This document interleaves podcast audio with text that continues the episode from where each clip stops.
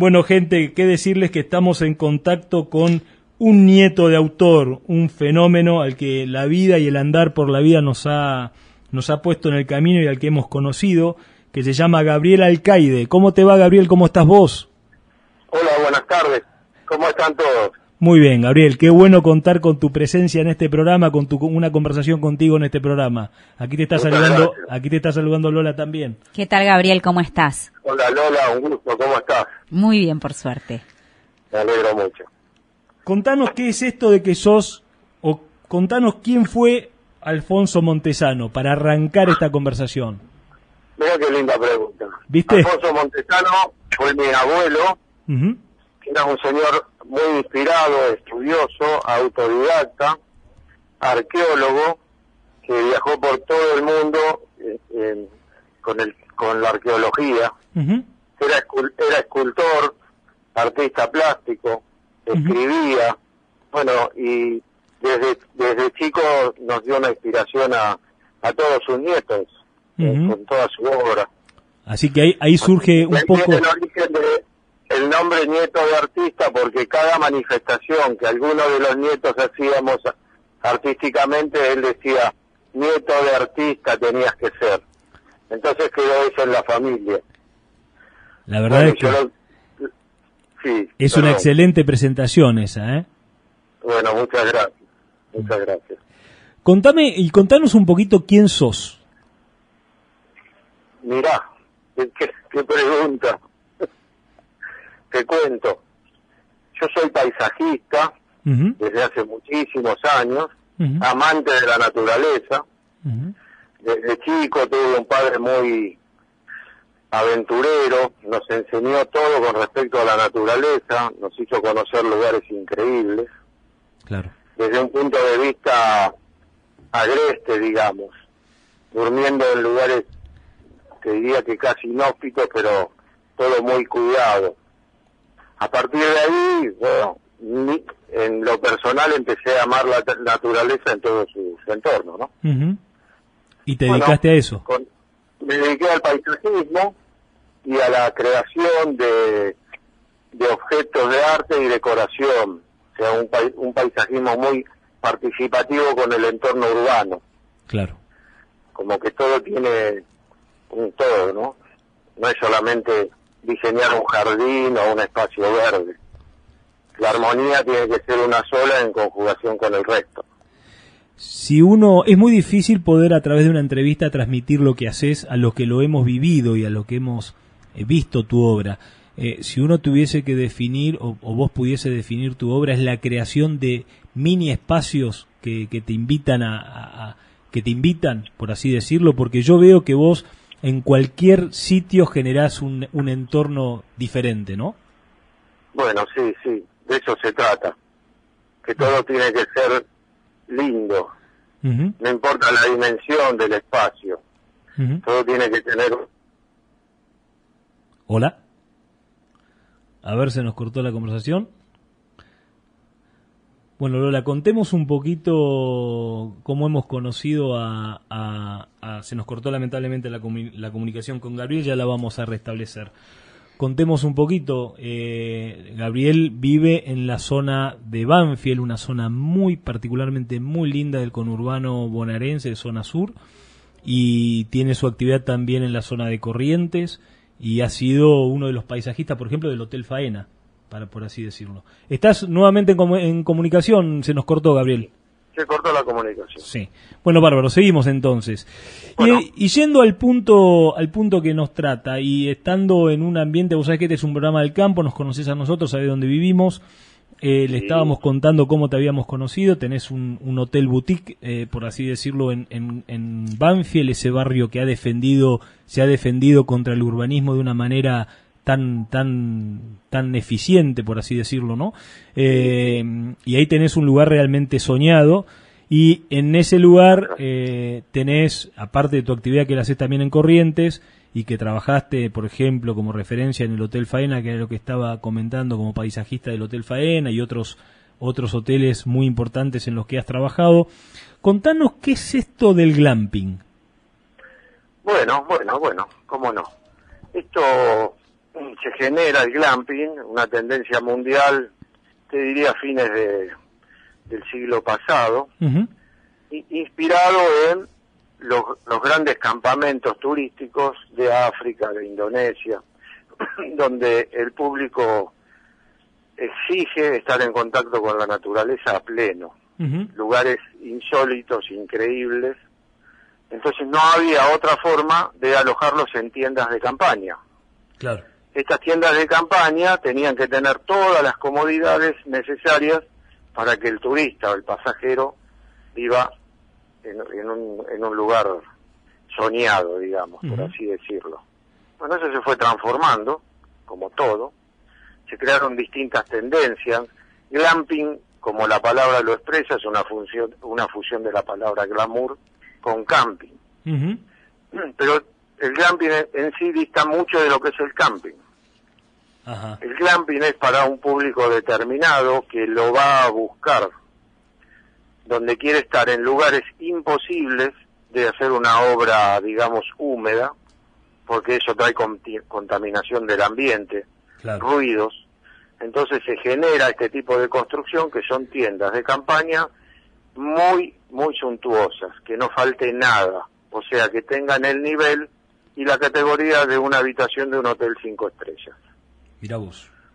A partir de ahí se genera la hotelería de glamping que como te vuelvo a decir no tiene nada que ver con el camping. El camping es una idea un poco más ruidosa, más alegre, por así decirlo, más participativa en espacios comunes. Claro. El glamping es tendencia a algo más silencioso, reservado y con el objetivo de vivir la naturaleza, como dice el título del programa que me encantó, La naturaleza en la mano. Porque realmente el entorno en el cual se puede hacer esta, estas construcciones, estas carpas, son, eh, eh, digamos, estás integrado prácticamente en el paisaje, pueden ser de alturas, pueden ser en medio de la selva, tenés a través de una lona especial que vos describirás cómo es y, y de qué tipo de construcción se hacen, o símil qué construcción se hacen, tenés la posibilidad de eh, estar en contacto directo con la naturaleza, ¿no? O sea, con los animales, con los ruidos, con los ruidos de las aves, con, con todo, ¿no? Sentirte que sos parte de la naturaleza, me parece, ¿no? Que es como... Exactamente. Hay dos tipos de sensaciones. Exactamente. Hay dos tipos de públicos. Uno que es el profesional, que necesita estos espacios. Cuando te digo profesionales, son profesionales de la naturaleza. Quiere decir que ellos tienen que avistar fauna, identificar flora en lugares que son, ponele casi inaccesibles para construir un hotel, por ejemplo. Entonces se montan estas tiendas. Es una obra limpia, silenciosa, sin ruidos que invadan el entorno. O sea que no hay alejamiento de, de fauna en el proceso constructivo, ni hay desmontes. Es, muy, es muy, es todo muy cuidado. Contame cuáles son. Contame cuáles son las materias primas predominantes de, este tipo de construcción, las que tienen lugar. Se usan maderas, se usan maderas no nativas, que ese es el primer mensaje que uno quiere transmitir con esto. Olvidarse de maderas duras, que lamentablemente estamos viviendo un desastre ecológico en el uso de ellas, ¿no? Así que se usan maderas tratadas, como el pino y el eucalipto donde hay mucha producción en el país y son, la verdad que son muy duraderas. Claro. Después materiales como lonas vinílicas, telas tipo de algodón, muebles, generalmente el amoblado, que tiene mucho que ver con, con, con la presentación del lugar, es suntuoso, digamos, como que te sorprende en una tienda de campaña encontrar un Luis XV, por ejemplo. Claro, claro o un Sommier King, o una bañera, un box de ducha, donde vos tengas todas las comodidades. Por eso hacía referencia al glamping de hotelería, donde vos tomás el desayuno en la terraza de tu, de tu tienda o de tu carpa, como más guste llamarla, servido como, un, como en un hotel. Sí, sí, perfecto. O sea que no es el camping de prender fuego y hacer el asado. No, claro. Y contame, ¿hay lugares que estén utilizando esta, esta forma de recibir huéspedes o de, o de digamos, de eh, que habite gente que necesita trabajar en ese entorno en Argentina? Mira, hay muy pocos, por ya te digo, la tendencia original en base a lo económico eh, se torció un poquito para el lado del camping. Sea, para que, para que quede claro, una carpa con lindos muebles adentro no es glamping. Claro. El glamping habla de otra cosa. Es una filosofía, por así decirlo. Donde vos estés recontra cómodo, que no te falte nada, pero que tengas un servicio de hotelería. Correcto, correcto. Lugares hay muy pocos, son lindos, no, no quiero hablar eh, mal de, de, los lugares ya instalados, pero el tema da para más. Da para más. Da para más y haciendo mucho hincapié en que el glamping es silencio, armonía y naturaleza. Ahí no hay que hay bichos, que hay mosquitos, es otra cosa. Es un público que sabe, conoce bien la materia. Y después está el público que está descubriendo la naturaleza en sí, que es muy interesante. Claro. Ese público también hay que llevarlo hacia esta hacia este lado. Buenísimo. Como para que disfrute y que, conozca y que le demos valor a, lo, maravilloso que, que tenemos, ¿no? Sobre todo en nuestro país. Buenísimo. Contanos un poquito como para ir cerrando, ¿cuál es tu actividad ahí en Corrientes? Contanos un poquito ese proyecto para que la gente entienda cuál es tu hacer, ¿no? Eh, la otra vez hablábamos un poco del tema este de las exportaciones de, de palmeras, eh, cosas que has hecho que realmente son muy, muy eh, increíbles. y contanos un poquito esto que estás haciendo en Corrientes, a ejemplo de que la, de que la gente, a modo de ejemplo, que la gente te conozca cuál es tu perfil emprendedor.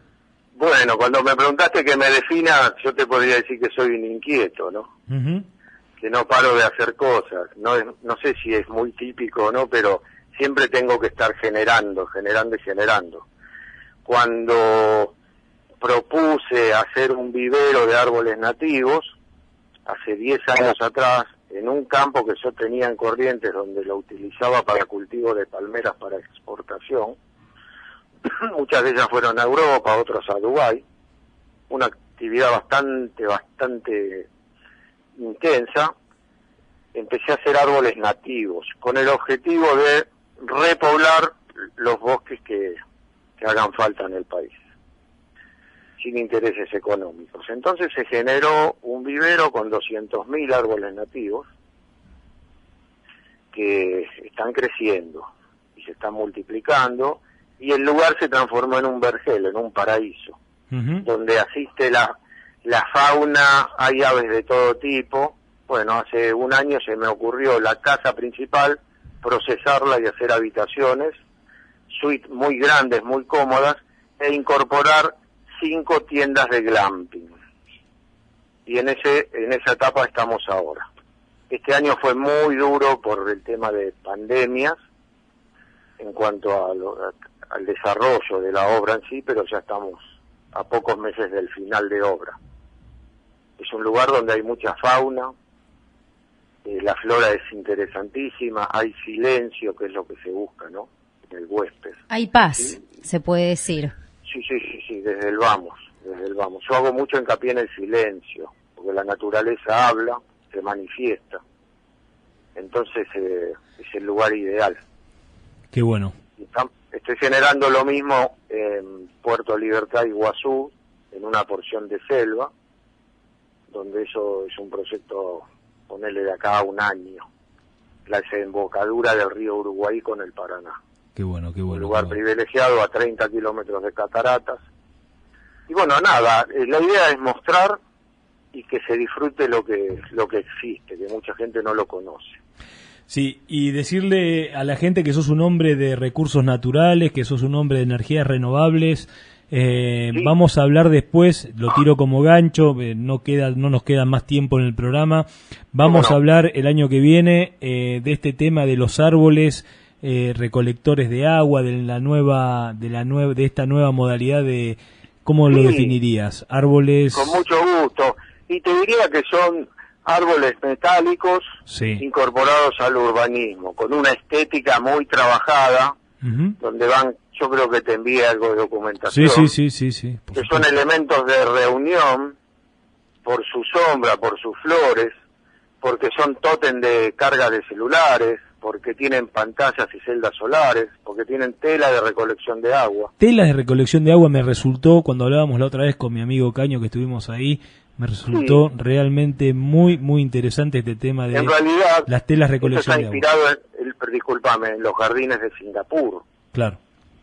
Sí, que en la bahía de Singapur existen estos árboles, tienen 50 metros de alto y tienen todas estas funciones y son una maravilla. Bueno, Gabriel. No los creé yo, pero los estoy fabricando y incorporando en el mercado nacional, ¿no? Sí, sí. Como una forma de urbanismo. Bueno, Gabriel, decirte que bueno, se nos escapa el tiempo, la verdad que estamos muy agradecidos de este contacto. Al contrario. Eh, la verdad es que nos encanta, nos encanta hablar con gente del hacer y vos sos uno de ellos. Te deseamos un muy feliz año allí y esperemos que el 2021 sea un año de mayor libertad para tu hacer, ¿sí? Feliz año para todos y muchas gracias por esta nota. No, por favor, un fuerte abrazo y, y ten en cuenta que va a estar grabada en los podcasts, ¿eh? Muy bien, que estén bien. Un fuerte abrazo, Gabriel. Muchas Feliz gracias. años, Gabriel.